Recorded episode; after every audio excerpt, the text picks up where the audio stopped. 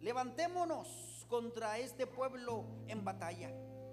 Aquí, pequeño te he hecho entre las naciones, estás abatido en gran manera. La soberbia de tu corazón te ha engañado, tú que moras en las hendiduras de las peñas, en tu altísima morada, que dices en tu corazón, ¿quién me derribará a tierra? Si te remontares como águila, y aunque en las estrellas pusieras tu nido, de allí te derribaré, dice Jehová. Aleluya. Pueden sentarse, amados hermanos. ¿Cuántos están contentos por lo que está pasando en Asturi, en Kentucky? En esta universidad, amados hermanos, que llevan más de 10 días que están reunidos, hermanos, y adorando al Señor las 24 horas del día. Imagínense nada más. Eso es una sombra, hermanos. Es algo que está pasando. Es algo que quiere, quiere pasar en todas las partes del mundo. Estamos recordando que en el 95 hubo un avivamiento también muy grande en Pensacola, hermanos. Y luego del 95 para acá estamos viviendo otro avivamiento aquí en los Estados Unidos y ya se extendió a la escuela bíblica de la Iglesia de Dios en Lee College. Y está habiendo un despertar tremendo, hermanos, de la búsqueda del Señor. Algunos hermanos están pensando en viajar, como decíamos hace rato. Pero no tiene caso, amados hermanos. Porque el Señor está aquí, está allá y está allá. Y no hay lugar. No hay lugar para la presencia de Dios. Pero ¿sabe qué es lo que está haciendo la diferencia? La necesidad de los corazones. La necesidad de nosotros, hermanos. Como dijo el hermano José, no son los predicadores. No son las gentes de renombre. No son las grandes escuelas o, las grandes, o los grandes templos o los, o los templos eh, naves que pudiéramos decirlo. No, es la misma presencia de Dios que está llenando las vidas de las personas que están allí. Pero ¿qué les está moviendo, hermanos? ¿Saben qué les está moviendo? Su necesidad de Dios. ¿Qué les está moviendo? Su pecado.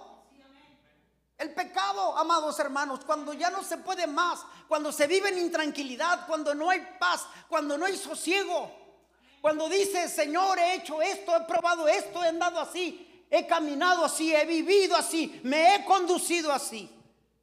Entonces, hermanos, ese espíritu necesitado de Dios, hermanos, esa búsqueda del Señor los está llevando porque está viendo arrepentimiento, porque está viendo sanidades, porque está viendo cambios de vida. Amados hermanos, ¿quién lo hace? Solamente Dios. En, virtud o en el carácter o en la necesidad que nosotros tenemos de cambiar, amados hermanos. De cambiar, de ser diferentes, de ser distintos.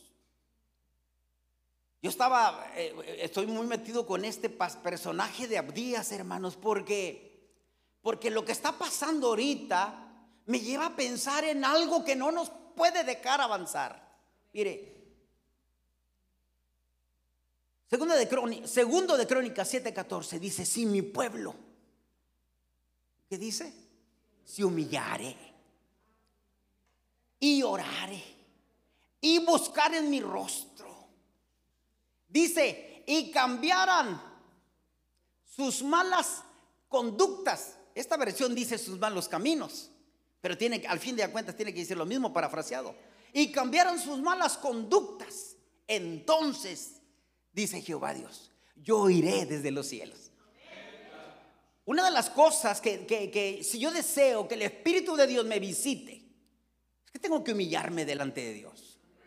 Tengo que reconocer que no soy yo, que es Él. Y precisamente Abdías, hermanos, es un profeta un profeta muy corto, hermanos. Por eso son profetas menores, por, lo, por la extensión de los libros. Es un profeta ah, menor. Es un profeta el más corto, hermanos. De los profetas menores. Con un capítulo y 21 versículos. El más corto, el más breve. Ah, amados hermanos, pero qué tremendo. Es una bomba, hermanos. Es una bomba nuclear lo que, lo que él hace, lo que él dice, lo que él pregona para, para el pueblo de Edom. Y no nomás el pueblo de Edom, y todas las naciones. Y todas las naciones, todos los hombres. ¿Por qué la situación de ahorita? Eh, estamos hablando de, de Rusia. Un,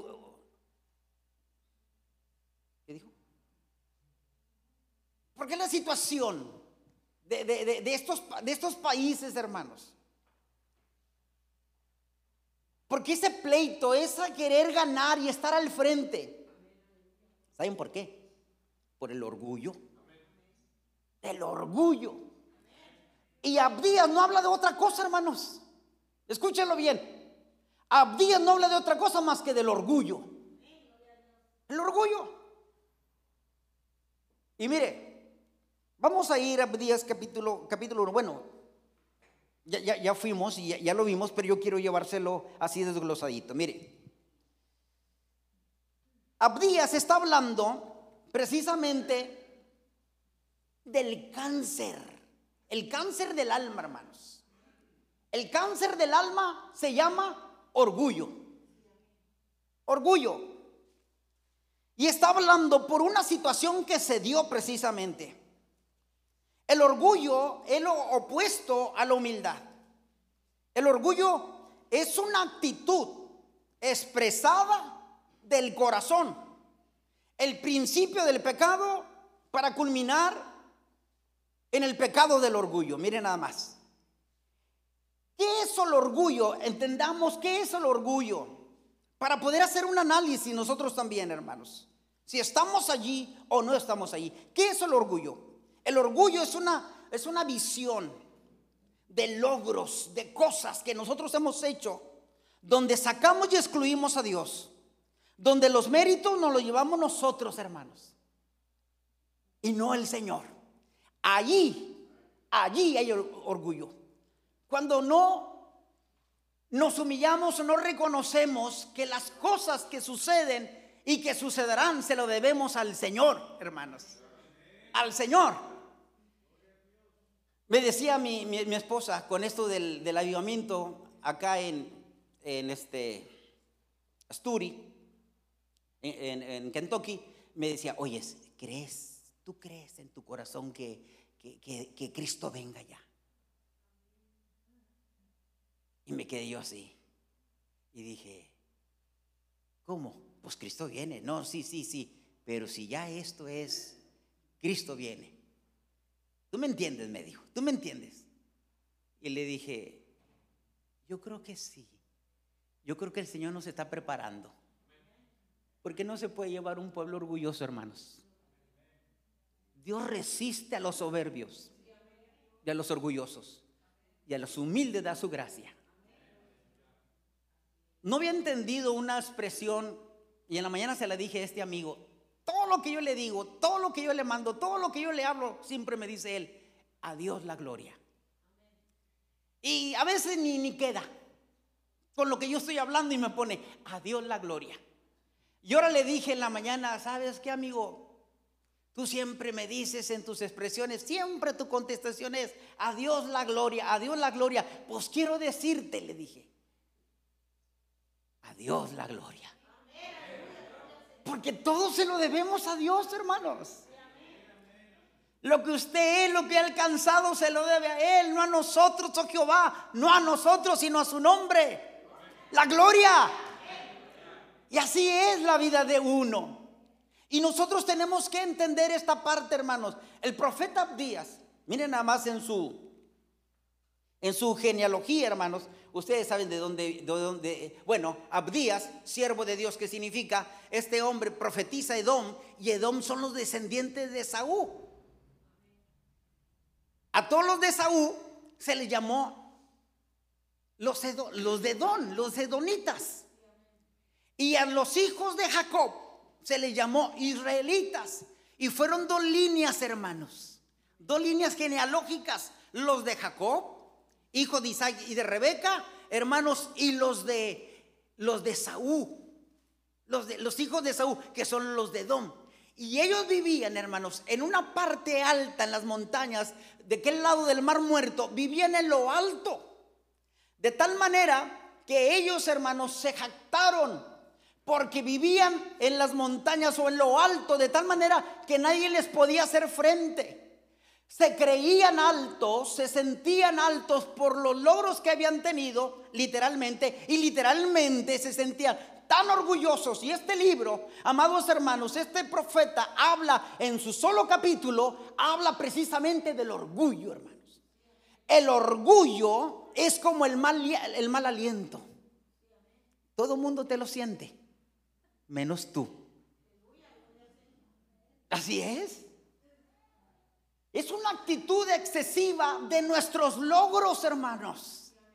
Uno puede tener una autoestima, pero el orgullo está por encima de la autoestima todavía.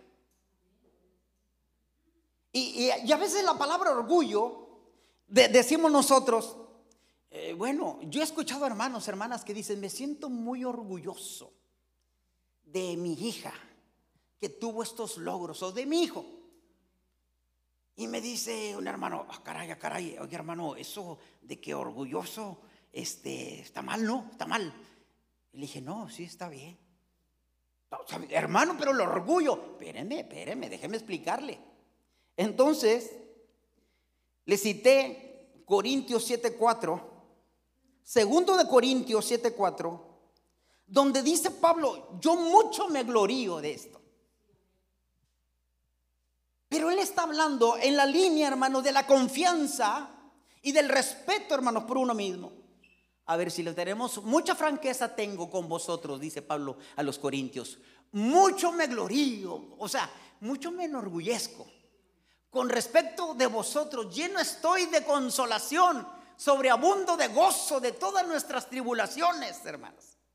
Mire, o sea, eso tiene que ver solamente con una parte de, confianza o de, o de, darle el reconocimiento a Dios. No, hombre, estoy bien orgulloso, hermano, de esto y de esto. Pero no estoy hablando del otro tipo de orgullo, el orgullo pecaminoso. Aquel que se cree, aquel que mira por encima del hombro. ¿Me explico? Eso, eso es diferente. Eso es muy diferente. No, no confundamos la gimnasia con la magnesia. Entonces, y Abdías está hablando precisamente de esto, amados hermanos. Abdías está hablando sobre el juicio que le viene a Edom y a todas las naciones. Ahora, se vuelve pecaminoso cuando uno empieza o se empieza a ensalzar a uno mismo, cuando se eleva el exceso. Dicen que es un pecado omnipresente, o sea que siempre está ahí. Ninguno tiene más vidas, hermanos, que el orgullo. Y cuando crees que está muerto, y lo celebras con júbilo, resucita. ¿Me explico? Uno tiene que tener mucho cuidado, porque Dios quiere que seamos humildes. Pero cuidado con aquel que se sienta muy orgulloso de ser humilde. ¿Me explico? Oh, yo soy humilde, hermano. No, me hubiera conocido antes. Esto no es nada. Si hay alguien humilde, soy yo. Me pueden usar de tapete, pueden pasar por encima de mí. Hermanos, si ya estás celebrando tu humildad, ya resucitó tu orgullo. Y el orgullo nos separa de Dios. Él no va, él no va a venir por un pueblo orgulloso, no. Uno viene por un pueblo humilde. Un pueblo que depende. Un pueblo dependiente, un pueblo humillado, un pueblo que reconoce sus faltas, sus limitaciones. Y que si reconoce que hay algo bueno en nosotros, es Él que está en nosotros. No nosotros, hermanos. No podemos exaltarnos, hermanos. Entonces, Abdías está hablando del cuidado con el orgullo. Cuidado. ¿Usted se acuerda de alguien que fue muy orgulloso y fue arrojado de la tierra y se trajo una tercera parte de ángeles, de demonios? ¿Se acuerda? De un hombre llamado Luzbel, Luz Bella, lucero de la mañana. Hermano, se la creyó, se creció el, músico principal de la alabanza de los ángeles querubines, los arcángeles, hermanos, el hombre que estaba ahí dirigiendo, pero cantaba y tocaba tan bonito y dirigía tan bonito que se le empezó a creer. Se ensorberbeció. Se la creyó, hermanos. Oh, bendito Dios, cuando nosotros dejamos de mirar al Señor, hermanos, cuidado porque nos hundimos como Pedro. Pedro dijo, mira, Señor, si tú eres, manda que yo vaya y empezó a caminar sobre las aguas, ¿verdad? Y dijo entre sí, órale, estoy caminando sobre las aguas, nadie como ellos para abajo. Cuidado cuando usted se le empieza a creer, hermanos. Cuidado cuando se empieza a exaltar, hermanos. Cuidado cuando usted ha, logrado muchas cosas y se atribuye a sus méritos, a sus, a sus capacidades, a su intelectualidad. Cuidado, amados hermanos. Cuidado. Todos nosotros no podemos perder el piso. Porque si lo perdemos, hermanos, nos hundimos. Cada día tenemos que morir a nosotros mismos. Cada día, hermanos. Ay, hermana. Es bien bonito decirle, hermana, qué hermoso canta usted. Pero ¿cómo va a reaccionar a la hermana después de ese, de ese piropo? Siempre lo he sabido. Ay, Padre Santo de la Gloria. Pero tiene que haber humildad en las hermanas. A Dios la gloria. Qué bueno que les gusta. Gracias al Señor. Dios me da una voz. Y luego, luego reconociendo al Señor, ¿verdad? No como el argentino, ¿verdad? Que le dicen, tú, tú eres de Argentina. No, Argentina es mío. O sea, el, el, dicho que se les hace, amados hermanos, para resaltar simplemente, hermanos, cuando a veces el ego lo traemos por encima de... Estoy recuerdo de aquellos hombres que aquella mujer que se le acercó a Jesús y le dijo, Señor, cuando estés allá en tu reino, que uno de mis hijos se sienta a tu derecha y otro a tu izquierda. Sí, ándale, no seas malo, sí. Y dijo el Señor, eso no le pertenece a mí. Y empieza a darle una cátedra del Señor. Y al último le dijo, miren, los gobernadores se enseñorean de todos. Pero yo les digo a ustedes que aquí el más servidor, el más vil, ese va a tocarle a mi padre, ponerlo en el lugar donde le pertenece. Hermanos, que Dios nos ayude. Claro que Dios nos ayude. Aquí en la iglesia van a llegar gente con doctorados o doctores. Van a llegar ingenieros, van a llegar arquitectos. Y muchos de los que están aquí sentados son ingenieros, son licenciados. Pero aquí, hermanos, aquí no vale nuestro título. Aquí no vale lo que hemos mi carrera. Aquí todos somos uno en Cristo Jesús. Somos hijos de Dios y punto. Y somos iguales, lavados con la sangre de Jesús, porque nos costó Jesús su vida y la vida, hermano, de nosotros. Así que, licenciado, no, dígame hermano. Arquitecto, hermano. Licenciado, hermano. Licenciada, hermana. Todos los que están aquí, amados hermanos, muchos aquí, tienen sus licenciaturas, tienen sus carreras profesionales. Pero si usted quiere estar en el reino de Dios, tendrá que ser el servidor de todos. No es más el que paga las cocas, el que va por la coca. Amén. Cuando yo veo a las hermanas aquí en la cocina, digo, bendito Dios por ese trabajito de cocina. Porque nos hace ser humildes, hermanos. Cuando yo veo barriendo algo, alguien en el templo, Osvaldo, cuando veo ahí el templo y pintándolo en pleno frillazo, me gozo, Osvaldo. Porque hermano, no se busca protagonismo. Servir al Señor, no importa lo que seamos, amados hermanos. Queremos hacerlo todo para la gloria y para la honra del Señor. Queremos que el nombre de Dios sea glorificado, sea exaltado, hermanos. Me acordé mucho de un estudiante que estaba con nosotros en la escuela bíblica. Ay, hermanos, tenía un airecito ese amigo. De, de, de, Era muy coco. Era muy coco. Bueno, para las materias. No, no, no, no. Número uno. Tremendo el hombre para hacer un exégesis de cualquier pasaje bíblico. Tremendo. Y una ocasión en una convención estábamos. Su pastor era un pastor humilde, sencillo. Pero al final de cuentas era un pastor llamado por Dios. Hermanos, y se le ocurre a este tipo, discúlpenme por lo que voy a decir. Se le ocurre en plena conferencia de los pastores ahí, hermano supervisor. Él era estudiante, estaba con nosotros, hermanos, pero estaba estudiando. era, ahí todavía no era, no era seminario, era un bachillerato en teología solamente. Y le dijo, así Manny le dijo, sí, estaba hablando el supervisor de liderazgo. Y luego le dijo, eh, eh, ¿me puedo poner de pie? Así, póngase de pie. Eh, quiero hacer una pregunta. ¿Usted cree que un, un estudiantillo como uno pueda dirigir, enseñarle a su pastor? El hermano, sí, con un discernimiento tremendo por la expresión, dijo, mira, te lo voy a contestar de esta manera, le dijo. En una ocasión andaba un abogado consiguiendo la dirección de un señor, de don Francisco Gutiérrez. Él llegó a un pueblito porque iba a llevar una herencia y algo así. Tenía que firmarle unos documentos y llegó a la parcela donde estaban todos los hombres de campo y les dijo, ¿alguien de ustedes podrá llevarme donde vive el señor Francisco Gutiérrez?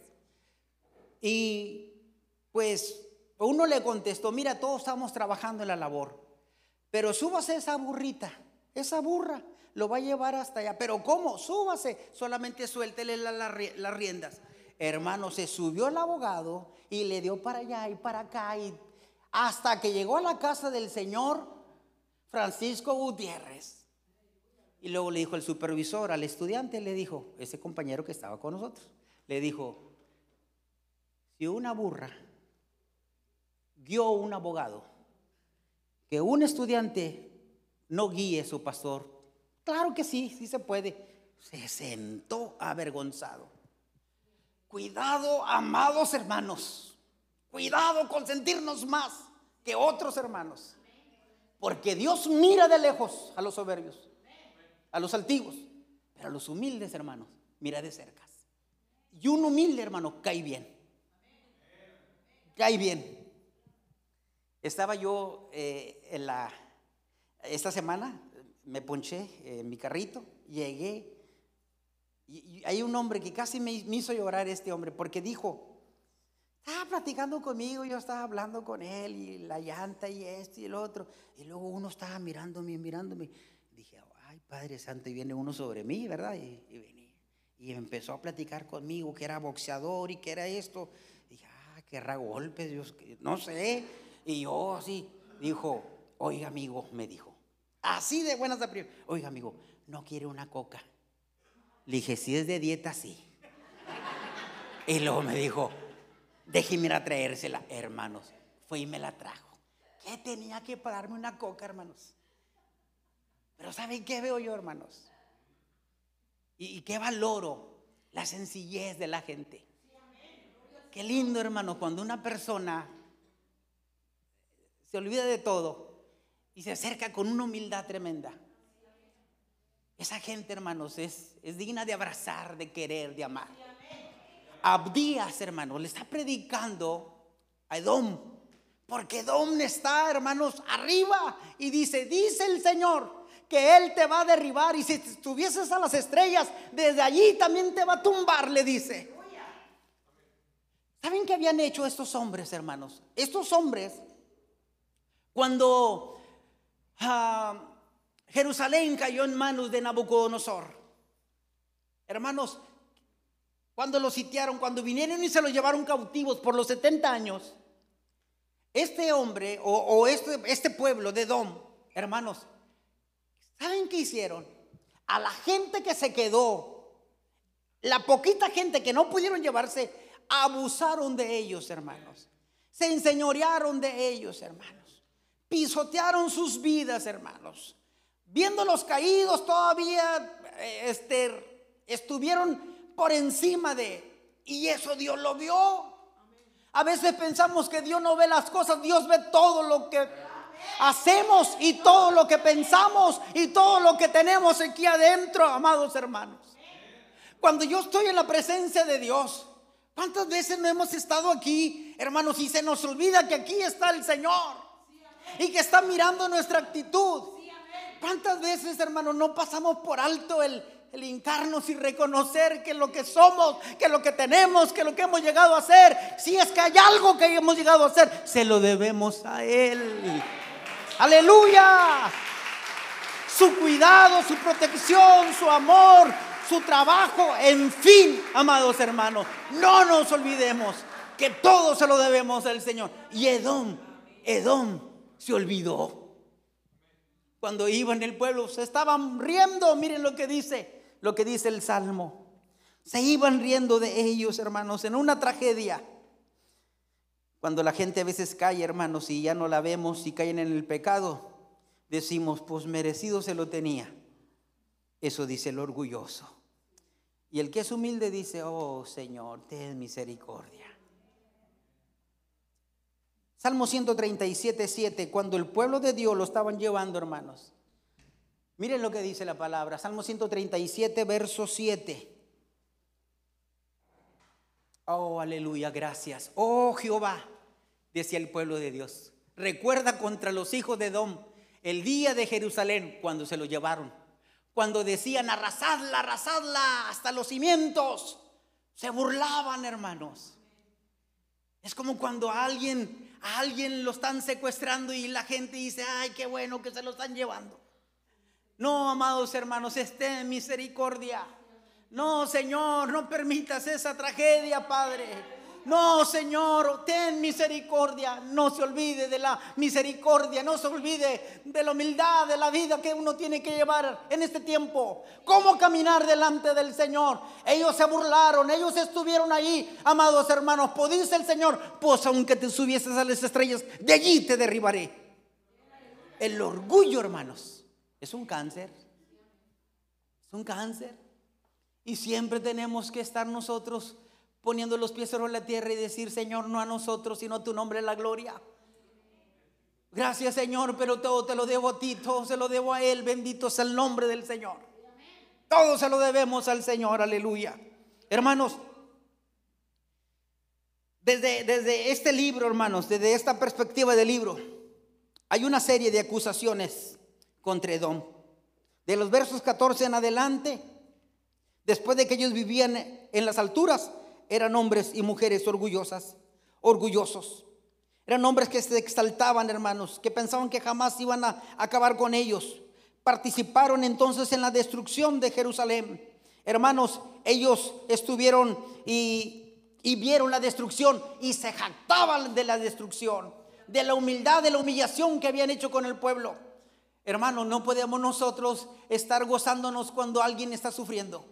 No podemos nosotros estar cantando victoria, hermanos, por encima de, aunque el otro, eh, cuando alguien llega a un puesto de trabajo y, y, por los medios que usted use y las estrategias que usted use, y de tal manera que lo saquen a él para yo poder entrar.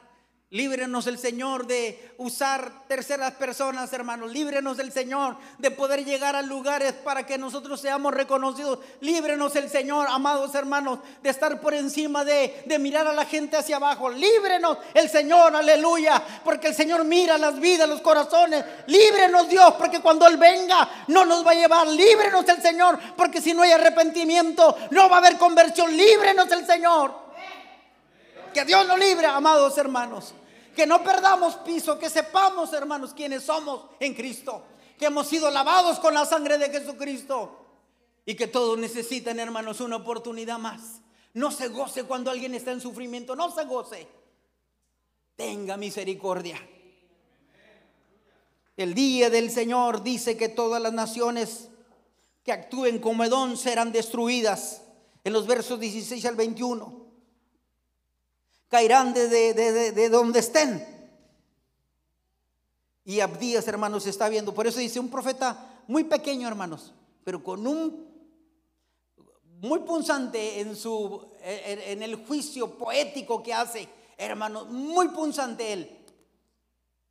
Es el orgullo. El orgullo, hermanos, nos separa, nos separa de Dios. Porque hay matrimonios, hermanos, que no no pueden estar juntos o no pudieron estar juntos por el orgullo. Puede haber otras causas, pero el orgullo es fundamental.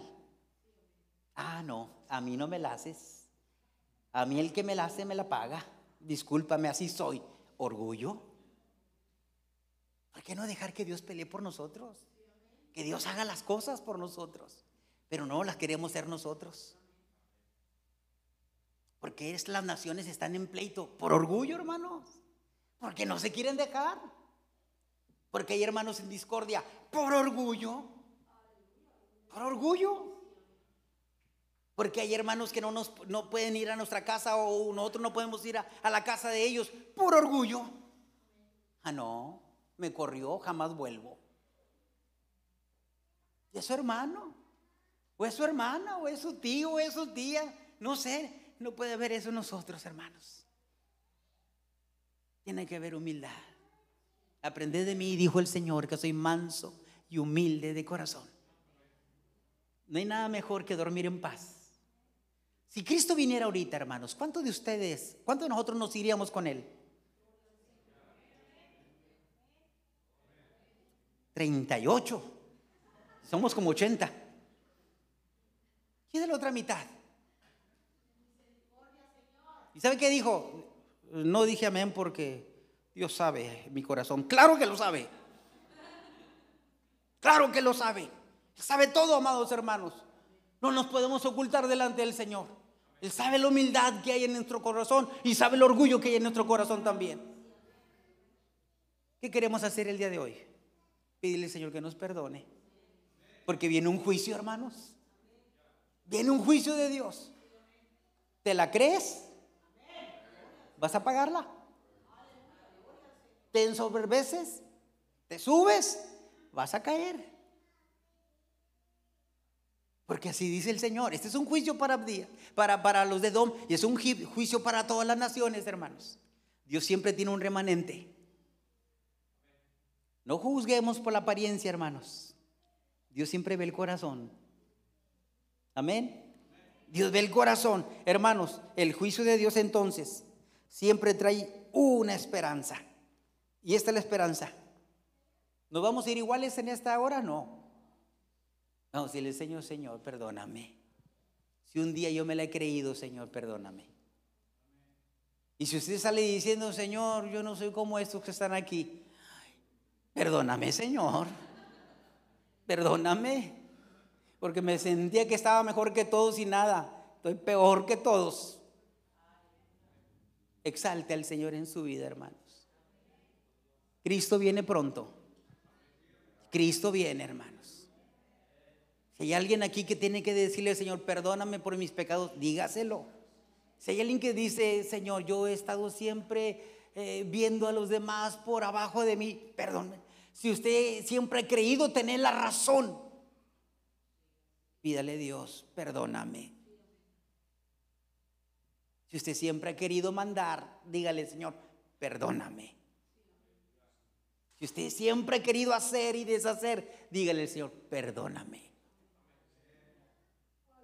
¿Cuántos están de acuerdo, hermanos, en que debemos de pedir perdón? Pónganse de pie, por favor. Pónganse de pie. Vamos a, vamos a orar al Señor, hermanos. Vamos a cantar ese mismo coro, Ismael. Me has, me has perdonado. Una y otra vez. Miren, el Señor está aquí, hermanos. Levante sus manos. Y si alguien quiere pasar al altar, el altar está abierto. Y dígale, Señor, perdóname. Perdóname, Señor. Perdóname. Padre maravilloso, en el nombre de Jesús, venimos en esta hora, Señor. Número uno, pidiéndote perdón. Gracias por lo que has hablado, Señor, a mi vida.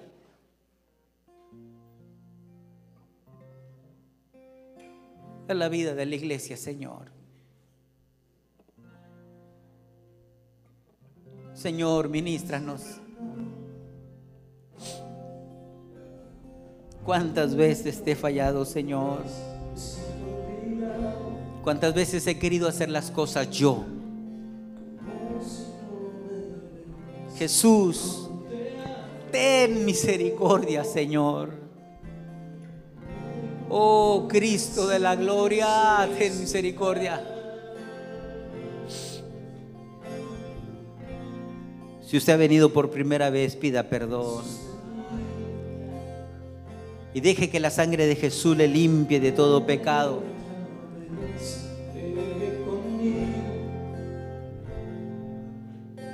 Dígale al Señor que quite aquello que usted no ha podido quitarlo por sus propias fuerzas. Oh Señor. Oh Señor, gracias. Gracias. Gracias.